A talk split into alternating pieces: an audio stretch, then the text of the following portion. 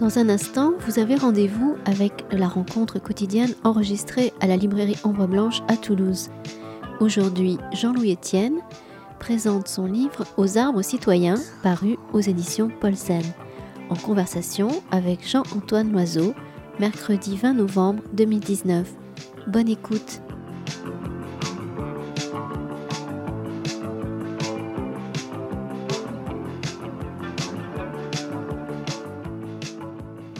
Silence se fait progressivement, comme quand il n'y a pas de vent dans les arbres, hein, Jean-Louis. Bon, tu diras quelques mots peut-être de la raison pour laquelle tu es aujourd'hui à Toulouse, hein, c'est à l'initiative de, la ville, hein, mais je, te laisserai dire pour quelles raisons et dans quelles circonstances, euh, puisque avec ce travail, avec tout ton travail, euh, tu as amené... Euh, après l'explorateur, à être un ambassadeur, ambassadeur des glaces, ambassadeur des arbres, ambassadeur de bien des choses. Tout le monde, je crois, te suit depuis longtemps. Moi, je suis très heureux que tu sois ici, euh, dans cette librairie. Jean-Louis, beaucoup de monde doit savoir que nous sommes pays, comme on dit, et nous avons fréquenté le même lycée, euh, le lycée Jean Jaurès. C'est un c'est un beau nom, Jean Jaurès, quand même, hein, quand on pense au temps d'aujourd'hui. Voilà, et tu es dans les arbres, quand tu le peux, du côté de Castres. Du côté de Vielmur, là aussi, c'est pas un secret. De toute façon, personne ne va venir te faire la chasse au docteur Étienne, euh, n'aie aucune crainte. Et puis, de toute façon, dans les arbres, tu es caché. Hein. tu te déguises en vert, et puis. Voilà, et tu m'as montré des photos, c'est magnifique. Voilà, parce que c'est vrai que les arbres, c'est magnifique. On, était en train d'évoquer euh, un dessinateur d'arbres qui lui aussi est dans le Tarn. Voilà, et dont nous exposerons des, œuvres prochainement. Il s'appelle Jean-Luc Favero. Et d'une certaine façon, tu es aussi, euh, à ta manière, un artiste des arbres. Et, je vais laisser euh, justement révéler cette forme d'artiste des arbres, la laisser se révéler au fur et à mesure de cette discussion que tu vas avoir tout de suite avec Jean-Antoine. Je Merci, vais te laisser la parole pour euh, le tout. Merci. Merci, Christian. Merci beaucoup Christian pour cette présentation. Je suis très heureux de retrouver Jean-Louis Etienne. Nous nous étions euh, rencontrés euh, au cours de l'évocation de votre livre Persévérer. Je persévère toujours. Et vous persévérez toujours, voilà. Vous écrivez en prologue de Aux arbres citoyens pour renouer avec l'écosystème Terre aux éditions Paulsen. Déjà enfant, j'aimais travailler le bois. À 13 ans, je fus orienté en formation professionnelle. Je n'avais aucun doute sur mon choix. Je voulais être menuisier. Mais à mon grand désarroi, lors de l'inscription au collège technique, il n'y avait plus de place dans la section menuiserie charpente. On m'a alors collé dans celle de tourneur-fraiseur. J'en ai longtemps nourri une certaine frustration. Quelques années plus tard, quand on me proposa de passer le bac, j'ai ambitionné de devenir ingénieur des eaux et forêts. À l'occasion d'une réunion d'information professionnelle, cependant, je tombais des nues. Si vous voulez vivre dans la nature, il faut être garde forestier, L'ingénieur, lui, gère les stocks de bois dans les bureaux. À défaut d'en avoir fait un métier, les arbres et le bois ont toujours accompagné mes passions de bricoleur et de bâtisseur, mes rêves aussi. Les arbres furent la toise de mes premiers défis. Je m'arrête là. Peut-être quelques mots sur votre invitation dont parlait Christian d'abord pour de jeu. Peut-être. Euh, oui, il se trouve qu'il y a une initiative de la mairie de Toulouse pour planter des arbres au jardin du muséum. C'est rigolo parce que c'est une opportunité, c'est un croisement effectivement. Et donc j'étais tout à l'heure avec euh, le maire et, une, et des enseignants et on fait des trous et planté des arbres. Et donc je les ai invités à persévérer puisqu'en fait, dans la nature, ce sont les jets, ce sont les animaux qui sont les forestiers. Et en ville, il faut que nous fassions le travail de la nature, et donc je les ai encouragés à planter des arbres. Alors un livre qui est euh, un peu placé sous la, comment dire, un peu le haut, euh, le symbole de Henri David Thoreau. Important de, le souligner parce que pour revenir à votre enfance, hein, on l'a bien compris, vous dites en effet que de tout le temps, vous étiez bricoleur, vous, avez, vous étiez passion pour le bois, pour les arbres. Et ça, c'est un peu ce que vous faites dans vos livres, ce besoin de se ressourcer, d'aller à l'enfance, chercher. Euh. Oui, j'habitais donc à Vielmur, c'est pas loin d'ici. Et derrière la maison, il y avait les champs, donc c'était à la campagne. J'étais un garçon assez timide. Et les défis, c'était de grimper dans les arbres, surtout au mois de mai, par là, quand les pies arrivent à maturité ou les tourterelles des bois, et donc monter là-haut pour euh, attraper les, oiseaux. Et donc j'avais des oiseaux apprivoisés. Je vivais donc beaucoup, après bien sûr faire des, cabanes, mais j'ai toujours aimé le travail du bois. C'est tendre le bois. Le métal, c'est beaucoup plus dur, c'est beaucoup plus froid, mais le, bois, c'est tendre, et sans compétence, on peut arriver avec euh, un clou, euh, un marteau, à faire des choses qui ressemblent à quelque chose. Et voilà, donc euh, le travail du bois m'a toujours inspiré. J'étais fasciné par les outils. J'ai toujours aimé les outils. Il n'y a pas très longtemps, il y a une télévision, France 2, c'était me dit est-ce que on voudrait faire une petite émission avec vous? Est-ce qu'il y a un coin, donc j'habite à Paris l'essentiel du temps, est-ce qu'il y a un coin qui vous plairait, un restaurant, un musée où vous aimez vous recueillir, etc. Il dit, écoutez, on pourrait aller faire ça à Castorama. Surprise générale. Il me dit, pourquoi voulez-vous Ou alors au sous-sol du BHV. Ce sont des lieux où j'aime aller. Il y a des outils. Et les outils, ça m'inspire. voyez Surtout, euh, il y a plein d'outils, il y a des petits, il y a de tout. Surtout, je ne sais pas si vous connaissez le sous-sol du BHV à Paris, mais vous avez toute une multitude de choses avec tout ça. voilà. Donc l'outillage et le travail du bois, c'est quelque chose qui m'a toujours vraiment intéressé. Et l'origine de ce livre, c'est effectivement la, demande de, des éditions Paulsen d'écrire quelque chose sur le travail du bois, le goût du bois, la construction des cabanes, etc. Et c'est comme ça que je suis rentré dans l'arbre. Vous êtes rentré dans l'arbre. c'est pas mal. Je parlais d'Henri David Thoreau. Qu'est-ce qu'il ah oui, oui, qu'il ah incarne pour vous, cet écrivain vous, parlez de Jean-Henri Fabre aussi. Hein, ah, ce sont les deux auteurs que vous Ce qui m'a plu, c'est qu'il a, c'est un transcendentaliste, c'est-à-dire, bon, c'est compliqué. Il a essayé de chercher une relation intime avec la nature. C'est ça qui m'intéressait. La première fois que j'ai lu ça, j'avais 18 ans. Et donc, je me suis dit, mais ça, c'est intéressant. Et donc, Thoreau, il habitait, bien sûr, il a habité pendant deux ans le conseil Walden ou la vie dans les bois. Donc c'est Walden, c'est un étang où, Taureau, ça se passe aux États-Unis, dans le Massachusetts. Et euh, c'est un, élève brillant qui a fait des études euh, à Harvard et, et puis qui avait ce besoin d'intimité, de ressentir profondément la nature. Et donc il a fait une retraite de deux années dans une cabane avec ce souhait d'entrer en intimité totale avec les éléments naturels. Et ça m'avait plu.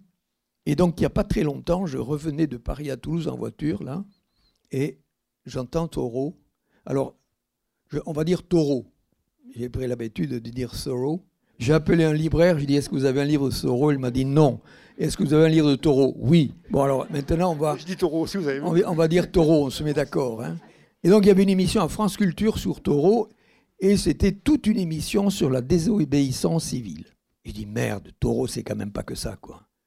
Et en fait, je, me suis renseigné, j'ai vu euh, que France Culture, ils ont fait 4 heures sur Taureau, et moi je suis tombé sur la désobéissance civile. Mais ils en ont fait d'autres qui étaient...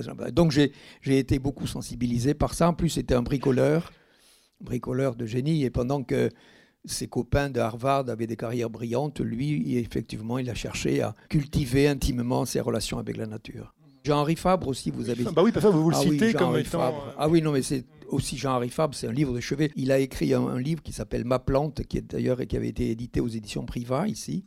Ma plante ou le son de botanique à mon fils, ou à mon petit-fils, me souviens plein. Alors, ce qui me plaît chez euh, Jean-Henri Fabre, c'est un érudit bien sûr, mais c'est un pédagogue extraordinaire. Bouvier m'a appris à écrire, Jean-Henri Fabre m'a appris la pédagogie scientifique. Ah oui, oui, c'est remarquable. Il avait un siècle d'avance sur les processus biologiques des plantes avec une précision, euh, voilà, donc ça, c'est deux, deux grands inspirateurs. Alors Taureau, justement, il a écrit euh, C'est dans l'état sauvage de la nature que réside la sauvegarde du monde. Vous citez, ça en fait une phrase qu'on retrouve maintenant, qui sert de devise aux parcs nationaux des États-Unis. Peut-être développer un peu cette idée, justement. Oui, c'est le sous-titre, renouer avec l'écosystème. Renouer avec euh, l'écosystème terre. Sous-titre plus qu'important. Même, euh, Juste un petit mot, j'y reviens à votre question. Sur le titre. Aux arbres citoyens. J'avais écrit donc ce livre-là et je l'avais appelé L'arbre et l'avenir de l'homme. Tout y contribue, mais l'arbre aussi. Et j'étais un soir avec des copains de la... J'ai fait la course autour du monde à la voile avec Tabarly. On, était on avait une soirée de copains de la mer. Et donc, toi, qu'est-ce que tu fais? Toi, qu'est-ce que tu fais? Toi, qu'est-ce que tu fais? Moi, je raconte que j'ai écrit un livre sur les arbres, L'arbre et l'avenir de l'homme. Ça avait ému personne. Et à la fin de la soirée, je dis Vous avez compris, les gars Aux arbres citoyens. Et tous, ils me disent Putain, mais c'est ça le titre. Voilà. Là, tout d'un coup, ils ont réagi. Je me dis Ben oui, j'ai eu du mal à l'incarner aux arbres citoyens. Mais en fait, quand on regarde toutes les vertus de l'arbre, tout ce qu'il peut amener, c'est une invitation à planter des arbres. Et votre question, c'est quoi? Renouer avec l'écosystème. Ben oui. Si vous voulez, l'écosystème Terre, c'est originel, c'est l'économie circulaire par excellence. Vous voyez, ça repose sur un trépied, l'écosystème Terre. Production primaire. Hein, la production primaire, c'est le verre, c'est la photosynthèse, c'est le point de départ de toutes les vies, que ce soit à terre ou en mer.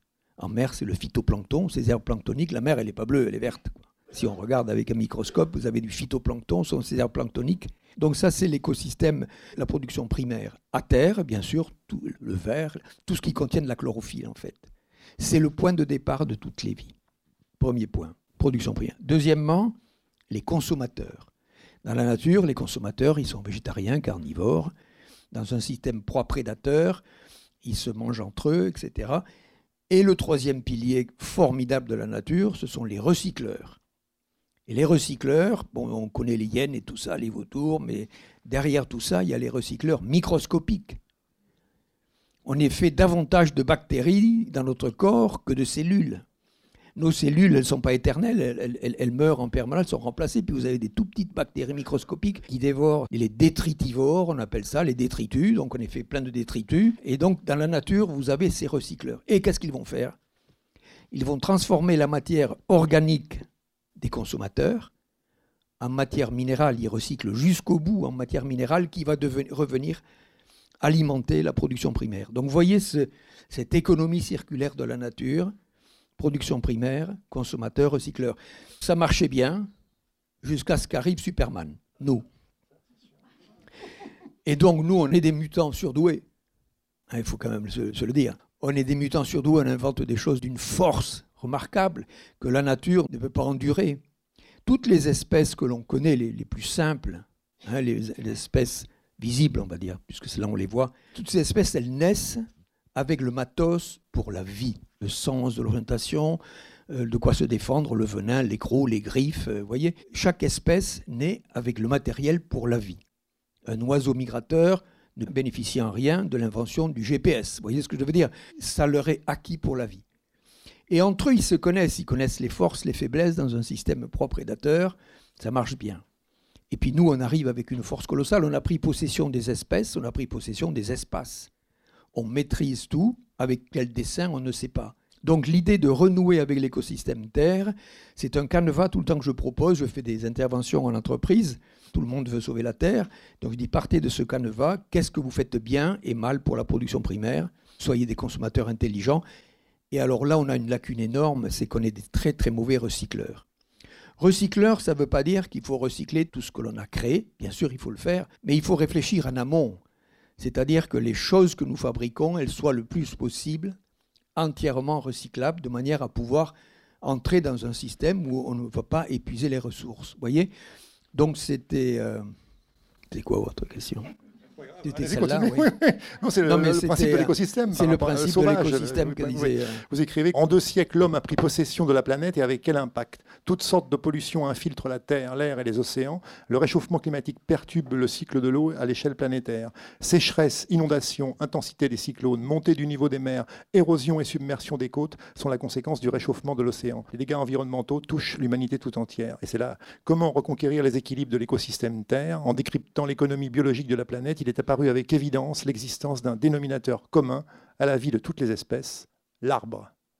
Omniprésent, il gratifie la planète et l'humanité de ses multiples potentiels. Il est le gîte et le couvert de la biodiversité, le château d'eau entre la terre et le ciel, un matériau de reconstruction et de chauffage, pourvoyeur d'oxygène et régulateur du climat. Il séquestre le carbone, il est le garant de la conservation des sols et le possible réconciliateur entre agriculture et nature. C'est fou, parce qu'en fait, c'est vraiment l'élément, l'arbre est central pour. Voilà. Oui. Vous avez évoqué euh, le climat, j'en parle rapidement. Bon, le réchauffement climatique, c'est une réalité. On a perdu du temps parce qu'on en a fait un sujet de conversation populaire. Ce n'est pas un sujet de conversation populaire. La planète s'est réchauffée de 1 degré en un siècle un degré en un siècle. Personne n'est capable de percevoir un réchauffement moyen à l'échelle de la planète de 1 degré en un siècle. Si vous voulez deux personnes qui vont dans la boulangerie en face le matin acheter la baguette de pain, imaginons, c'est au mois de juin. Hein. au mois de juin, il fait un peu frais. Donc, salut, ça va, t'as vu le temps qu'il fait. En général, les deux mamelles de la conversation, la santé et le temps qu'il fait. Bon, Imaginons qu'il fasse froid au mois de juin, il y en a un qui va dire à l'autre, tu crois au réchauffement climatique, t'as vu comment on se caille quoi. Et l'autre, il va commencer à dire, t'as raison, moi je crois qu'il nous raconte des carabistouilles, etc. Ça ne se perçoit pas, vous l'avez compris, on ne peut pas percevoir un réchauffement moyen de 1 degré en un siècle. La Terre, elle a pris 1 degré. Imaginez, vous, tout le monde a l'air d'aller bien là. Vous avez 37. Imaginez 38. 38, c'est ce qu'on appelle une fébricule. On a pris 1 degré. On est fait à 80% d'eau. Pour réchauffer notre corps, qui est fait à 80% d'eau de 1 degré, de 37 à 38, il faut beaucoup, beaucoup de chaleur, beaucoup d'énergie emmagasinée. Mais la Terre, elle en est là. Elle a une fébricule, c'est une fièvre chronique. Et vous voyez, 1 degré, ça fait ça. Elle ne va pas bien. Et eh bien, c'est ça l'image qu'il faut retenir. Que nous sommes des acteurs du changement climatique. Et deuxièmement, c'est quelque chose que l'on ne perçoit pas. Et c'est une maladie chronique. Et comme toutes les maladies chroniques, on dit il va falloir qu'on aille voir le docteur. Eh bien oui, il va falloir qu'il aille. Et puis on, traîne un peu et à un moment donné, bam Première complication. Et la Terre, elle en est là aujourd'hui. Elle est à, à l'aube de ces complications que l'on voit apparaître. Ces dérégulations, ces périodes intenses de chaud en été, ces canicules. Et puis vous avez remarqué qu'on est en train de perturber considérablement le cycle de l'eau c'est l'océan qui accumule tout cet excès de chaleur. 93% de l'excès de chaleur dû au réchauffement climatique est absorbé par l'océan. 93%. L'air, l'air ne fait que véhiculer, il ne stocke pas. Donc tout ce qui est dans l'océan aujourd'hui, si vous voulez, réchauffe, c'est à la surface que ça chauffe. Les alizés, ces fameux vents qui partent de l'Afrique vers la Caraïbe, vers la Guadeloupe, la Martinique, ils poussent cette eau chaude de surface depuis toujours et ça fait ce qu'on appelle de temps en temps des tempêtes tropicales. Si vous allez là-bas, de temps en temps, tout d'un coup, pendant deux, trois jours, il pleut, il y a du vent. C'est l'océan qui est en excès de chaleur. Aujourd'hui, l'océan se réchauffe davantage, le vent pousse vers la Caraïbe, cette eau chaude qui s'accumule là-bas. Et quand vous avez 50 mètres d'épaisseur à 27 degrés, là vous avez une bombe thermique. C'est-à-dire qu'on a tout réuni pour faire un cyclone. Donc on est passé de tempête tropicale à cyclone. En Méditerranée, c'est pareil. La Méditerranée se chauffe, donc ça chauffe à la surface. Vous avez vu qu'on on, annonce de nouveau un, phénomène méditerranéen, Sevenol, là en ce moment. Ça ne vous a pas échappé qu'ici, on a du vent de sud-est. Hein, le vent d'autant qui vient d'arriver, vent de sud-est qui va traverser la Méditerranée, qui est en train de s'évaporer, qui amène toute cette vapeur d'eau sur les Cévennes, ascension sur les Cévennes, précipitation, et ça revient à la Méditerranée en abondance. Donc c'est ça, on est en train de perturber considérablement le cycle de l'eau, et par ailleurs, vous avez des sécheresses meurtrières en Asie du Sud-Est, en Australie, en Afrique. Ça, c'était un petit chapitre sur le climat. Et donc c'est là où l'arbre est tout à fait central. moi, ce que j'adore chez vous, Jean-Louis Etienne, c'est ce côté à la fois. C'est un livre très personnel, parce que vous expliquez aussi en quoi, par exemple, les cabanes en bois, enfin, cette idée, ce rêve de construire une cabane, que même après votre expédition euh, de 6300 km, là, vous revenez euh, dans le Tarn, et c'est là, c'est votre lieu finalement, où vous vous Port autonome. C'est votre port autonome, voilà, vous construisez votre cabane, bon, vos cabanes, parce qu'il y en a même plusieurs. Et en même temps, c'est un livre très personnel et un livre très euh, pédagogique, d'une clarté, enfin vraiment. J'aime la pédagogie. Bah oui, mais c'est pas toujours évident, la pédagogie, justement. Non, mais pour être pédagogue, il faut en amont accumuler beaucoup de connaissances. C'est tout, quoi. Hein. Je travaille beaucoup, en fait. Je lis beaucoup. Ce livre m'a pris huit mois de travail intense, quoi, pour recouper les informations que vous trouvez ça et là, de manière à ce qu'elles soient justes, les confronter avec des spécialistes. Voilà. Donc, je suis à peu près tranquille sur tout ce qui est écrit là. Mais la pédagogie, c'est intéressant, la pédagogie, parce que pour arriver à expliquer et trouver l'image, si vous voulez, il faut passer au tamis tout ce qui est complexe pour arriver à quelques mots, quelques images qui permettent. Euh, voilà. Et ce que je vous ai dit tout à l'heure sur ce canevas de renouer avec l'écosystème Terre, c'est quelque chose dont je parle aux, politiques. Ça m'arrive d'intervenir dans les assemblées politiques. Les hommes politiques, ils sont suroccupés. Ils n'ont pas une case, si vous voulez, pour ça. Vous le voyez bien, quand vous leur parlez, ils sont ailleurs. Et. Euh, donc il faut simplement trouver la petite image qui tout d'un coup, tac, hop, elle est en place. Vous voyez ce que je veux dire? C'est pas le conseiller qui lui a dit n'oubliez pas de parler de ça tout à l'heure. Oui, d'accord. Alors, vous voyez ce que je veux dire? Il faut incarner les choses pour que ça devienne efficace. Et pareil en pédagogie, il faut arriver à incarner. Donc j'ai incarné l'arbre pendant et c'est extrêmement surprenant. Extrêmement. Vous l'avez, vous Justement, alors l'arbre, il faut, oui, c'est extrêmement surprenant. Il faut pas, on va prendre la naissance, on va partir des, de la graine, des racines, euh, les, arbres qui transpirent. Enfin, c'est passionnant. Il y a des choses euh, vraiment. Je vous laisse. Ça part de rien, un arbre. Hein. Un chêne, ça part d'un gland. Vous avez vu, les glands, au moins, ils sont en train de tomber là. Notre meilleur forestier, il est au boulot en ce moment-là. C'est le G. Le G, le G des chênes. Hein, le G qu'on a qui piaille en ce moment-là. Donc, j'arrive du Tarn, où j'étais, j'ai dormi cette nuit, et ce matin, là, il faisait... Vous avez entendu le G, ça En fait, en ce moment, il est en train de faire la réserve pour l'hiver il mange les glands, enfin il ne mange pas les glands, il prend les glands, il a un jabot dans lequel il en met 4 ou 5 et il fait des planques. Il fait des planques, il va planquer les, glands pour l'hiver. Il ne va pas tout retrouver, il en aura peut-être assez, et donc ceux qu'il ne va pas retrouver et manger vont germer. C'est le meilleur forestier. Vous avez le, euh, un bec croisé qui est en.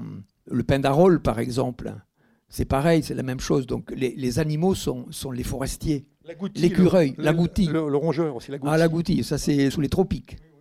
Vous avez l'agouti qui mange des fruits, effectivement, et vous avez les, des transits, l'éléphant par exemple. Il y a des graines qui ont besoin de, transiter par l'intestin de l'éléphant, dont l'acidité, l'érosion va faire en sorte que ça va abraser l'écorce et puis qui va, qui va pouvoir germer. Donc tout ça, c'est une mutuelle en fait. Vous voyez, j'ai fait une conférence pour le Crédit Agricole. Et donc je leur ai dit, il y avait le directeur qui était à votre place là devant, là, je dis, vous connaissez la plus grande mutuelle du monde donc vous dites ça au, directeur du Crédit Agricole. et, et non, j'ai dit non, c'est pas vous. Désolé, c'est pas vous, c'est la nature. C'est la nature, c'est une mutuelle où toutes les espèces ont la vie en commun. Vous voyez, dans ce système de proies prédateurs, ils ont un système où on se connaît, on connaît les griffes de l'humain, on connaît machin et tout. Donc, dans un système de proies prédateurs, cette mutuelle fait que toutes les espèces ont la vie en commun et mettent leur vie en commun et même leur corps à la fin, puisqu'ils vont être dégradés par les recycleurs, etc. Et donc, l'exemple de la nature est absolument merveilleux. Et l'arbre, dans tout ça, ça commence, vous l'avez dit, dans, dans, le sol. Ça commence dans le sol, une petite graine. Amusez-vous, là, en ce moment, il y a des glands, allez les chercher. C'est sympa de, de, faire, euh, de faire germer Hein, vous voyez, vous le faites germer et puis euh, vous allez voir la petite radicule qui va descendre dessous et la plantule qui va monter, qui va commencer à faire. Et puis dès qu'elle a épuisé la réserve, la graine, c'est une réserve euh, nutritive, quoi. Et à un moment donné, donc elle va commencer à pousser, faire des feuilles et puis, et puis quand elle a épuisé son contenu, déjà les feuilles sont en action par photosynthèse, elle va, elle va refaire sa, sa nourriture et se développer. Et puis une fois que ça a poussé, vous allez le mettre quelque part. Ça sera votre arbre, vous voyez Hein, c'est vous qui l'aurez vu grandir, on va dire. C'est bien. Donc ça commence dans le sol. Les racines, on ne voit pas ce qui se passe dessous, mais c'est énorme. Il y a les racines, bien sûr, qui vont chercher le sel, qui vont chercher les sels minéraux et l'eau. Et puis vous avez tout un, un, système de champignons micellaires qui font tout le tour comme ça. Mais c'est, on dit que pour un arbre, je vois que là-bas, il y a une personne qui connaît parfaitement les arbres qui était avec moi tout à l'heure. Et donc, ils nous raconteront que le mycélium, c'est ces petites radicules de champignons qui sont dessous, qu'on ne voit pas pour un arbre, c'est la surface d'un terrain de foot. C'est gagnant-gagnant, c'est-à-dire que ces petites, euh, ce petit mycélium va aller chercher de l'eau là où la racine ne peut pas aller, lui ramener des sels minéraux. Donc il y a une entente colossale ce qui se passe sous le, sol. Quoi. Ça, on ne le voit pas, mais c'est énorme. Et ça part de là. Ensuite, vous avez bien sûr le tronc. Le tronc, il a l'avantage de stocker le carbone. Vous voyez? Quand vous allez acheter un madrier pour faire votre cabane qui pèse 10 kg, une planche de 2 kg, un madrier de 10 kg, vous achetez 5 kg de carbone. La moitié du bois sec, c'est du carbone, donc ça vous donne une idée du stockage du carbone par les arbres. Et après, il y a les branches, les feuilles. Et alors, si vous voulez, ça c'est le miracle de la photosynthèse. C'est la plus belle réalisation de la nature, la photosynthèse. Les végétaux se nourrissent en regardant le soleil, les pieds dans l'eau avec les racines, si vous voulez, qui va chercher l'eau et les sels minéraux. Ils regardent le soleil. Ils vont capter le gaz carbonique qui est dans l'air, le fameux CO2 Hein, qui est responsable du réchauffement climatique, il va capter le CO2. Sous l'action du soleil, il va faire du glucose, il se nourrit de ça et il nous libère l'oxygène. Donc vous voyez ce, rôle déjà sur l'équilibre de l'air. Et en plus, vous l'avez évoqué, un chêne que nous avons dans nos forêts ou pas, pas loin là, un chêne qui a 50 ans, un beau chêne, qui fait 30 mètres, il transpire il transpire 250 litres par jour. C'est vaillant, les arbres. Hein. transpire 250 litres par jour parce que c'est avec ça qu'il va faire monter la sève. Vous voyez, par osmose, par osmose, l'eau circule sous terre dans les racines. Ensuite, par capillarité, vous voyez ce que c'est la capillarité? Vous mettez un sucre dans le café, ça va monter dans le sucre. Ça, c'est la capillarité. Donc, par capillarité, ça va monter. Puis, pour terminer le boulot, il y a la transpiration cette évapotranspiration, si vous voulez, qui fait que la sève va monter jusqu'au bout pour nourrir 250 litres en chêne. Une forêt de, hêtres, à l'heure actuelle, de chez nous, ici, un hectare de, hêtres, ça transpire 25 tonnes par jour. Donc voyez l'hygrométrie que ça apporte, que l'on ne voit pas, la fraîcheur que ça apporte. Ceux qui travaillent dans la forêt amazonienne ont décrit les rivières flottantes. Il y a tellement de transpiration qu'on voit cette évaporation, cette vapeur d'eau qui circule comme ça qui se déplacent. C'est prodigieux et en plus c'est le gîte, le gîte et le couvert pour la biodiversité, on y retourne. Et donc, vous l'avez mentionné, moi je pense que c'est un lien de réhabilitation entre l'agriculture et la nature. L'agroforesterie est un élément, oui. Il faut en parler, il faut en parler gentiment avec les, agriculteurs, mais ils comprennent. Ils comprennent. C'est vrai que moi j'ai connu le remembrement. Je me souviens, mon grand-père, j'habitais dans à Cuc, à côté de Vielmur. Il y a le cimetière est là-haut et le 1er novembre, on allait là. Et euh, mon grand-père me disait Regarde ce qu'ils sont en train, de faire. Et je me souviens de ça le remembrement. Certains l'ont connu, on rasait tout, les les arbres, etc. Et ces champs immenses, ça ne fait pas tellement encore chez nous, parce qu'ils ne sont pas si géants que ça, mais si vous traversez la Bosse, si vous allez dans la Marne, vous avez des étendues, des kilomètres et des kilomètres. C'est du désert, le sol est mort. Il est mort, le sol. Le sol, il sert simplement à tenir les racines, si vous voulez, à capter l'eau, et on leur donne à manger aux plantes, de toute façon. Hein. on leur amène tout à manger, les, antibiotiques, tout ce qu'il faut pour qu'elle se développe, si vous voulez. Et il faut réhabiliter cette qualité de sol. Et l'arbre peut le faire. L'arbre peut le faire parce que d'abord, il fixe l'eau. Vous voyez, on n'a plus ce, lessivage des sols. Et puis, vous avez dessous toute une vie qui remonte. Euh, Aristote disait que les vers sont les intestins de la terre. Et c'est vrai que ça fait de nouveau un sol qui est riche. Ça fait un couvert qui est intéressant en période de canicule ça fait donc amener une multitude, une biodiversité très variée, pas que les oiseaux, les lapins et autres, mais de choses que l'on ne voit pas, qui sont efficaces contre les ravageurs. On craint ces fameux ravageurs qui vous ravagent un champ, si vous voulez. Donc aujourd'hui, contre les ravageurs, on n'a que les pesticides, si vous voulez. Et donc réhabiliter un écosystème par l'agroforesterie, c'est très développé dans la Haute-Garonne, dans le Gers, un peu partout. Ici, vous mettez des haies, déjà, c'est pas mal et remettre des rangées d'arbres assez espacées pour que la moissonneuse-batteuse puisse passer. voyez, vous perdez un peu de surface, mais ce que vous gagnez en qualité, peut-être on perd aussi en, production, mais on va vers une agriculture d'une meilleure qualité.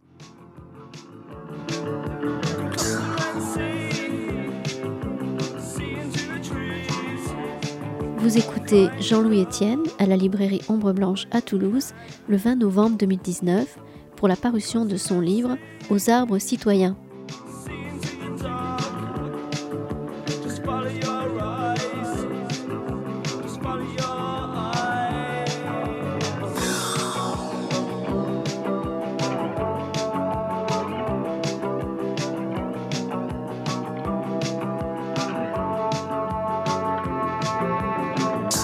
Parlez aussi bien sûr des, forêts et des océans, des poumons verts de la Terre. Vous expliquez un petit peu les, comment dire, les mérites de l'un et de l'autre. Oui, c'est surtout l'océan qui est un grand producteur. Si vous voulez, l'océan d'abord par sa surface. 70% de la surface de la planète, c'est l'océan. Donc je vous ai parlé du rôle qu'a l'océan. D'abord, l'océan, il capte le CO2, hein, le gaz carbonique. 30% de nos émissions de gaz carbonique sont captées par l'océan. Il y a deux pompes dans l'océan à gaz carbonique. D'une part, ce que j'ai évoqué, le, petit phytoplancton, les herbes planctoniques, par photosynthèse, elles se développent, c'est de la production primaire, elles captent le CO2. Ça, c'est la pompe biologique. Et vous avez la pompe physique, c'est-à-dire la dissolution du gaz carbonique qui se dissout dans l'eau. Et ça se dissout surtout dans les eaux froides. Donc c'est ce qu'on appelle la pompe physique. Donc euh, l'océan joue un rôle très très important et c'est beaucoup plus le poumon de la Terre que ne peut l'être la, forêt. La forêt, elle arrive à un stade de une forêt amazonienne, par exemple, une forêt tropicale africaine. On ne peut plus parler de poumon parce qu'elle arrive à, un climax, à une, à une maturité, à une stabilité. Donc il consomme l'oxygène, il produit autant, il y a un équilibre si vous voulez. Par contre, si on détruit ça, effectivement, tout le carbone qui était stocké dans cette forêt, si on le brûle, ça va repartir dans l'atmosphère on apprend énormément de choses dans votre livre, bien sûr, Jean-Louis Etienne, et vous parlez à un moment donné de l'histoire maritime française, notamment du XVIIe siècle, l'époque de Louis XIV et de Colbert. C'est le titre, hein, Des forêts pour la conquête des océans, c'est le début de la troisième partie, qui tient la mer, tient la terre, les arbres ont payé un lourd tribut pour la défense et le rayonnement des États. Et oui, parce qu'au XVIIe siècle, il y a un grand bouleversement, il, faut construire des bateaux, la ben marine. oui, oui. Euh, Henri IV, Henri IV, c'était labourage et pâturage. On ne regardait pas l'océan. Tabarly disait que l'océan, c'est ce qu'on a dans le dos quand on regarde la plage. Pour les Français, c'est vrai qu'on n'est pas on n'est pas une, population de marins comme peuvent l'être les Anglais, par exemple. Ils sont au milieu du Nil, ça facilite les choses, quoi. Hein. Mais euh, de cette période-là, Henri IV, c'était labourage et pâturage. On s'en foutait un peu de l'océan. Et en fait, on s'est rendu compte que les Espagnols et les Portugais commençaient à s'étendre et à se partager le monde. Euh, les Anglais sont sortis du bois, ainsi que les, Hollandais. Puis à un moment donné, nous, il a fallu qu'on fasse une armada. On avait des galères. Des galères, on s'intéressait surtout à la Méditerranée. L'océan était beaucoup trop grand pour nous. Donc en Méditerranée, il y avait des chantiers de galères, à Marseille, dans le coin, etc. Et à un moment donné, donc Colbert est arrivé et donc il a compris qu'effectivement, il fallait qu'on étende notre pouvoir sur la mer. Et là, il a fallu construire des bateaux. Et pour faire un bateau, il faut un minimum de 3000 chaînes. Donc on a commencé à raser. Alors, il n'y avait pas de camion. Et donc on faisait descendre les grumes par les rivières. Les bonnes années, c'était quand il y avait des crues. Parce qu'en fait, on faisait des radeaux comme ça. Donc il y avait des hommes dessus qui s'appelaient des radeleurs, donc qui descendaient des radeaux dès qu'il avait plu. Dans les Pyrénées, vous avez le chemin de, la mature. Le chemin de la mature. Et donc, parce qu'il fallait tellement des arbres, on avait une forêt qui était inaccessible. Comment on va faire? Pour c'était des, des pins droits, magnifiques, on pouvait faire des mâts avec ça. Mais seulement pour les faire descendre. Et donc, on a érodé la montagne comme ça, avec des gens qui étaient suspendus à des cordes, à l'explosif. On ne dit pas combien il y a eu de morts, hein. on ne sait pas, mais c'est énorme. Et donc on, a réussi à les faire descendre. Il y avait deux bœufs devant qui tiraient, puis il y avait huit paires de bœufs derrière qui, ben, ça descendait comme ça. Qui, enfin, c'est incroyable ce que l'on fait. On arrivait en bas dans la rivière et puis on faisait le radeau. Et on attendait qu'il pleuve beaucoup et on redescendait. Enfin, ça a été un, chantier colossal, mais on a, on a effectivement abattu une grande partie des forêts. Mais Colbert a, compris qu'il fallait entretenir la forêt. D'ailleurs, les premiers fondements de la gestion forestière euh, datent de cette période-là. Vous parlez même de l'ordonnance d'août 1669, qui est la base du code forestier, du code forestier moderne. Euh, aujourd'hui, Ce qu'on apprend aussi, c'est que la France est le troisième pays euh, le plus boisé d'Europe, hein, derrière la Suède et la Finlande. Hein. les, deux premiers sont. Oui, des forêts. Vous dites qu'elle possède suffisamment de ressources sylvestres pour gérer de façon durable justement la production de chauffage urbain et la construction d'immeubles en bois. Alors pour la construction, c'est bien. Chauffage, tout dépend de la quantité que l'on utilise. Je vous donne un exemple d'un échec. On a encore en France quatre centrales au charbon, dont une à Gardanne. Donc ça fait un moment, plusieurs présidentielles, que tout le monde dit il faut l'arrêter, il faut l'arrêter, il faut l'arrêter. Mais c'est une transition, et, transition énergétique, transition écologique, mais en même temps c'est une transition sociétale, sociale. voyez? Comment on la gère? Personne n'a encore attaqué le... Donc à un moment donné, il y a un industriel français qui a dit pourquoi on ne changerait pas le charbon par le bois? Alors ils se sont dit d'accord. Donc il nous faut combien de bois? Très bien. Donc ils ont fait avec le, le compas comme ça un tour sur, alors, prenez le bois de l'Ardèche, des Hautes-Alpes, etc. Il fallait tout ce bois-là. Puis alors, à Gap et ailleurs, ils ont dit, hop, hop, hop. Nous, ce bois, on a déjà des centrales de, chauffage au bois. On l'exploite pour le, chauffage tertiaire, etc. Et donc, ne venez pas chercher notre bois. D'accord. Donc, on va chercher le bois au Canada pour faire marcher la centrale de Gardanne. Et quand on sait que le, le bois a le plus mauvais rendement énergétique, vous voyez, si vous prenez euh, du bois, vous mettez du bois, du charbon, du gaz, le bois a un rendement énergétique qui est beaucoup plus faible. Et en plus, ce bois qui arrive de loin, qui n'est pas tellement sec, voilà un exemple de très mauvaise gestion parce que l'idée c'était on fait brûler le bois, le gaz carbonique qui s'en va, hop, il est repris par des arbres qui vont se développer. Voilà l'économie circulaire. En fait, ça dépend de la quantité que vous euh, consommez. Par contre, ce qui est intéressant et qui se développe, ce sont les constructions en bois, les immeubles en bois. C'est intéressant parce que, comme je vous disais tout à l'heure, dans une poutre de 50 kg, vous avez 25 kg de carbone. Ce carbone qui a été pris de l'atmosphère, il est stocké dans l'arbre. Vous en faites une construction, il reste là, stocké. Et donc, il y a des immeubles, il y en a un à Bordeaux, il y en a un à Strasbourg, de 18 ou 20 étages, je ne me souviens plus. Donc, c'est des vraies constructions à ossature bois. Et ça se développe de plus en plus. Donc, c'est du stock de carbone. Les deux problèmes principaux qu'il faut résoudre, c'est l'incendie et le son. L'isolation phonique, je veux dire. Mais l'isolation thermique est très bonne. Mais on, on sait faire, et ça se développe de plus en plus, mais pas, pas, des cabanes ou des chalets, mais de vrais immeubles en bois. Avec aussi les, toits végétalisés, enfin les forêts. Ah, ça, je l'ai fait, ça. La, plantation des arbres aussi en ville, justement. Moi, j'ai végétalisé mes cabanes, mais c'est les cabanes, fait, j'y habite, hein, dans le Tarn. Et alors, c'est moi qui ai dessiné et qui ai construit une partie. J'ai l'autorisation de construire, je suis allé déposer à la DDE, à Castres. Et, euh, parce que ça faisait plus de 20 mètres carrés et le maire de la commune, il m'a dit euh, c'est pas un abri de jardin ton truc, il faut aller voir la, sous-préfecture. Donc, chez la sous-préfecture, c'est moi qui avais dessiné. J'avais dessiné des tuiles sur le toit, m'a fait cet embossature bois avec du verre. Avant, l'a construit. J'ai mis de la terre et j'ai végétalisé le toit. Je voulais voir sans être vu. Donc, on est vraiment dissimulé. Et un jour, je vois arriver une, camionnette orange, la DDE. Et euh, un gars qui arrive avec les plans, sympa. Il me dit, je vais bien voir si vous êtes en conformité. Il dit, regardez. Et donc, il regarde, et puis, euh, bon, il dit, euh, ça va, vous êtes en conformité. Et j'ai dit, mais vous avez vu le toit? Alors, le toit, ça avait déjà poussé, j'avais des iris, ça pousse bien sur le toit.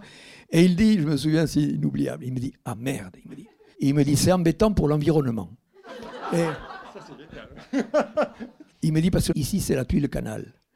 Et il me dit, donc, c'est emmerdant pour l'environnement. Et je lui ai dit, mais c'est pas emmerdant pour l'environnement, vous l'aviez même pas vu. Vous voyez?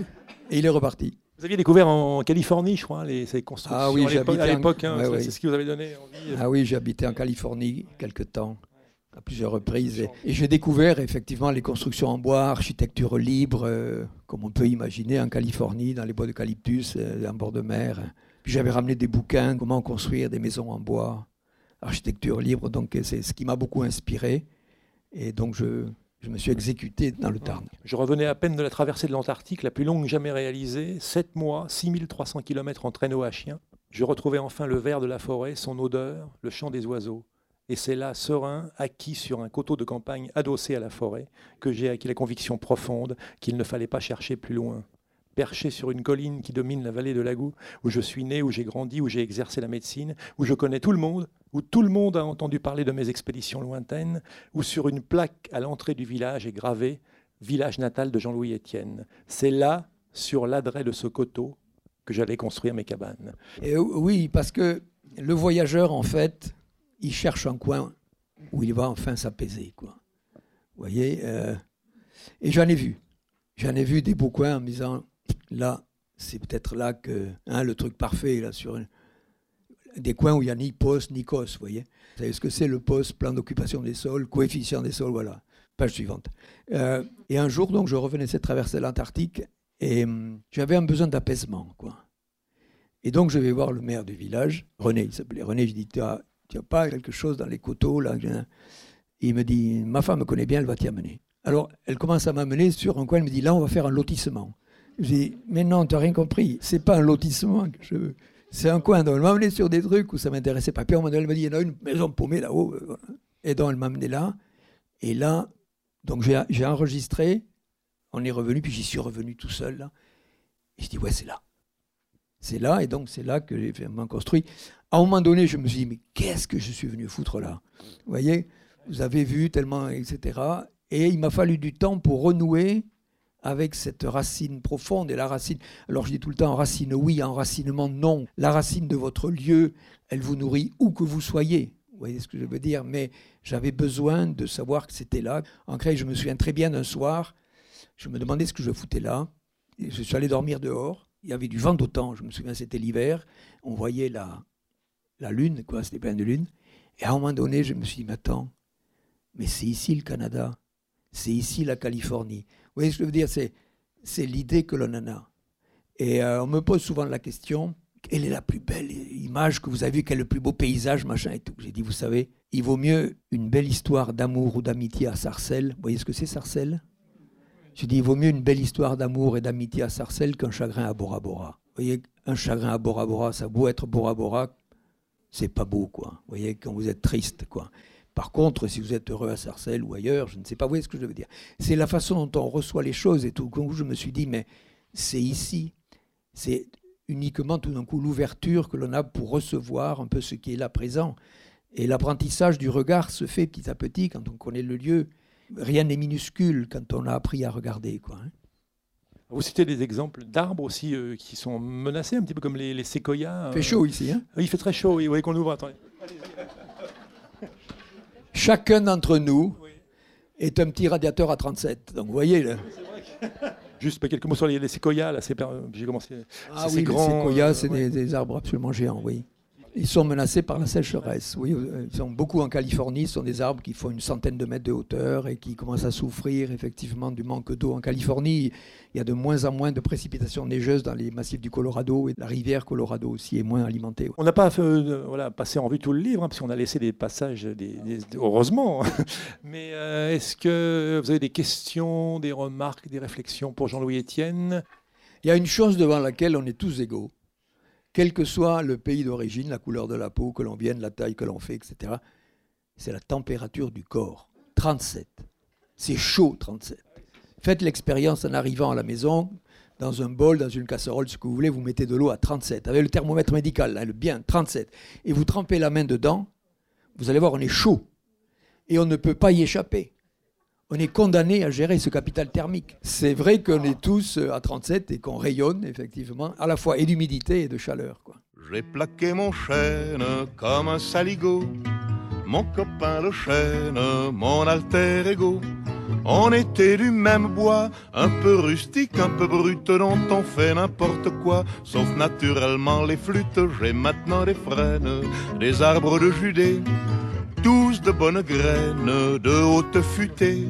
Mais toi tu manques à l'appel, ma vieille branche de campagne, mon seul arbre de Noël, mon mât de cocagne. Auprès de mon arbre, je vivais heureux, j'aurais jamais dû m'éloigner de mon arbre. Auprès de mon arbre, je vivais heureux, j'aurais jamais dû le quitter des yeux. Les arbres du canal. Les platanes, vous voulez dire ben, Ils sont malades. Est-ce qu'il y a quelqu'un a une réponse? Parce que j'étais avec un gars tout à l'heure qui s'en occupe, là il sait mieux que moi. Parce que moi je, je fais que répéter ce qu'il a dit, alors autant qu'il le dise. Oui, bonjour à tout le monde. Je suis Georges Fetterman, je suis le président de l'association qui s'appelle Arbre, mais je ne suis pas venu pour, euh, pour parler. Euh. Non, mais les arbres, la, question. Euh, les, arbres du, du, canal, ben oui, ils sont menacés. Il y a euh, un, champignon, vous savez comment il est arrivé ce champignon? Il est arrivé avec les, caisses de munitions américaines au débarquement en Provence. Donc évidemment, il y avait d'autres soucis à l'époque que de s'occuper de, des parasites euh, forestiers. Et à partir de là, le, le champignon en question, il s'est répandu dans tous les platanes du Midi. Et petit à petit, ça gagne du terrain vers le nord. Euh, on vient de signaler, moi je suis parisien, ça s'entend on vient de signaler un premier cas euh, proche de la région parisienne, donc ce, champignon.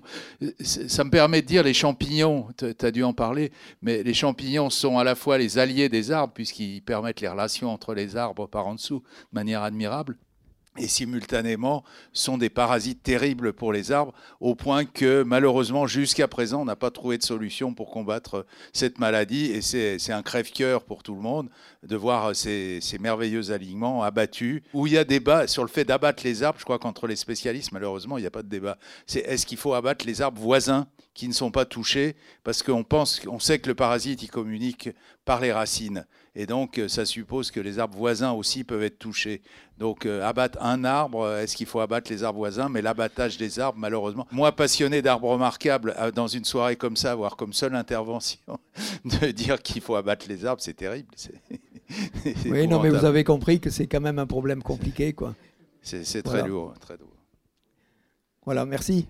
Je t'en prie. Vous avez une question? Euh, Moi, ma question, c'est plutôt sur les océans. Euh, on a suivi avec passion vos différentes euh, expéditions. Et un de vos projets, c'était le projet Polar Pod. Je voulais savoir où est-ce que ça en était pour monitorer les, océans, les courants? Alors donc le projet Polar Pod, j'ai passé l'âge de la retraite, mais je continue. En fait, il faut inventer sa vie. Hein. Inventez vos vies, quoi. Il n'y a pas d'âge en plus pour commencer, quoi. C'est ça qui est important. Il ne faut pas se retenir. Il ne faut pas se limiter être ambitieux dans ce que l'on entreprend. On a toujours été appris à être un peu comme ça, euh, la servitude volontaire quoi, hein, de la Boétie. Moi, je me suis libéré de tout ça pour inventer des choses qui n'existent pas. Et le projet Polarpod, c'est un navire vertical qui fait 100 mètres de haut, qui pèse 1000 tonnes et qui va dériver autour de l'Antarctique, c'est-à-dire le continent du pôle sud, pour étudier cet océan qui entoure l'Antarctique. L'océan austral qui est méconnu et qui a un rôle essentiel sur le climat parce que c'est le principal puits de carbone océanique de la planète. Le CO2, je vous l'ai dit tout à l'heure, il se dissout dans l'eau, il se dissout surtout dans les eaux froides. Et cet immense océan autour de l'Antarctique, qui sont des eaux froides, c'est le principal puits de carbone océanique de la planète, dont on ne connaît pas la performance. Et donc ce navire vertical, qui est très stable dans la grosse mer, va nous permettre de séjourner. Et c'est le courant qui nous entraîne, on est zéro émission, on est autonome en énergie totalement. Polar Pod, allez sur Internet, Polar comme Polar et POD, POD, qui veut dire plateforme océanographique dérivante. On va dériver avec le courant pour étudier la capacité de cet océan à absorber le gaz carbonique. Et deuxièmement, comme la 80 mètres de tirant d'eau, il y a le silence. Et là, on va mettre des micros, des hydrophones, on appelle ça, et on va faire un inventaire de la faune par acoustique. On connaît la signature sonore de toutes les espèces. Vous entendez un G, vous dites Ah, ça c'est un G en enfin, vous les connaissez, plus ou moins, mais. Et là, c'est pareil. Sous l'eau, on connaît la signature sonore des espèces, et par enregistrement, par acoustique passive, on va faire un inventaire de la faune. Normalement 2023. Peut-être une toute petite question sur la, notion de cabane dans les arbres et tout ce que ça peut comporter pour chacun d'entre nous de fantasmes depuis l'enfance, les cabanes et tout ça. J'ai côtoyé quelques projets de cabanes dans les arbres et notamment un ami Tom qui avait fait une cabane avec plein d'arbres au milieu. Il avait oublié de penser que les arbres, ça bouge ça bouge et ça se développe.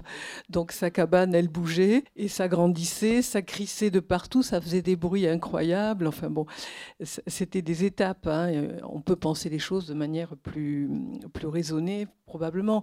Et après, bon, moi j'ai un espace avec un, grand jardin et une forêt à côté. La forêt, eh bien, il y a cette notion qu'il faut s'adapter à elle aussi. Euh, et elle résiste sur certains. Bon, il y a des moustiques, il y a des bestioles de partout, il y a des, nids de frelons, des choses comme ça. Voilà, il me semble qu'il faut aussi développer une capacité de contact avec la nature, que c'est pas juste du joli, euh, du calme. Le toit végétalisé, c'est très très joli. Bon, parfois ça sèche parce qu'il y a sécheresse et des choses comme ça quand il y a des iris dessus, c'est fantastique et tout. Mais voilà, c'est aussi euh, tout un, apprentissage. Il faut l'avoir envie. Hein. Et voilà, je, voulais dire que c'est pas. Il y a une vision idyllique de tout ça. Euh, c'est un grand bonheur de pouvoir respirer le bois, les forêts, les arbres et de sentir ce contact à, entendre les bruits, dormir dans ces endroits-là, c'est quelque chose d'exceptionnel. Mais il mais n'y a pas d'âge, madame, pour le faire. Il faut y aller, il faut ah, y aller, allez-y. Oui, oui, mais ça, allez-y, allez-y. Je, le fais. Mais moi, je vous déconseille de le construire sur l'arbre. C'est ça, voilà. Moi, je suis pas construit sur l'arbre. J'ai des chaînes pubescentes qui sont trop fragiles. Elle est au cœur des arbres, sur pilotis, parce que c'est un, un, couteau comme ça qui descend, qui descend assez. Et donc, je suis sur pilotis. Mettez des pilotis en acacia, c'est imputrescible. Et après, vous avez un plateau là-dessus, voilà. Mais il est évident, vous avez des insectes, vous avez, il y a des, de tout, quoi. C'est la vie. Hein. On va en rester là. Je vais vous remercier, en tout cas toutes et tous, et merci beaucoup Jean-Louis Etienne d'être venu.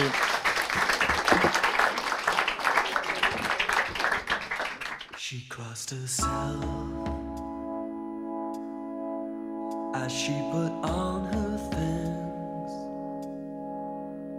She has promised once before. Not to live this way. If she don't calm down, she will burn herself out like a forest fire.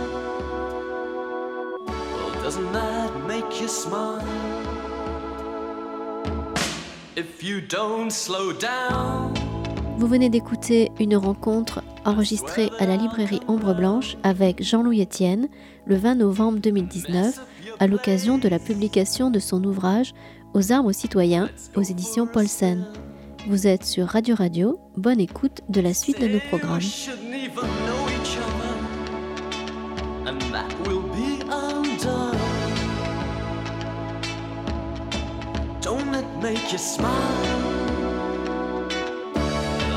Forest fire. I believe in love. I'll believe in anything. It's gonna get me what I want. Get me off my knees. And then we'll burn your house down.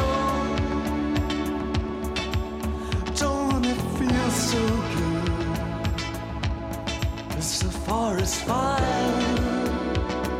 Every time we get together.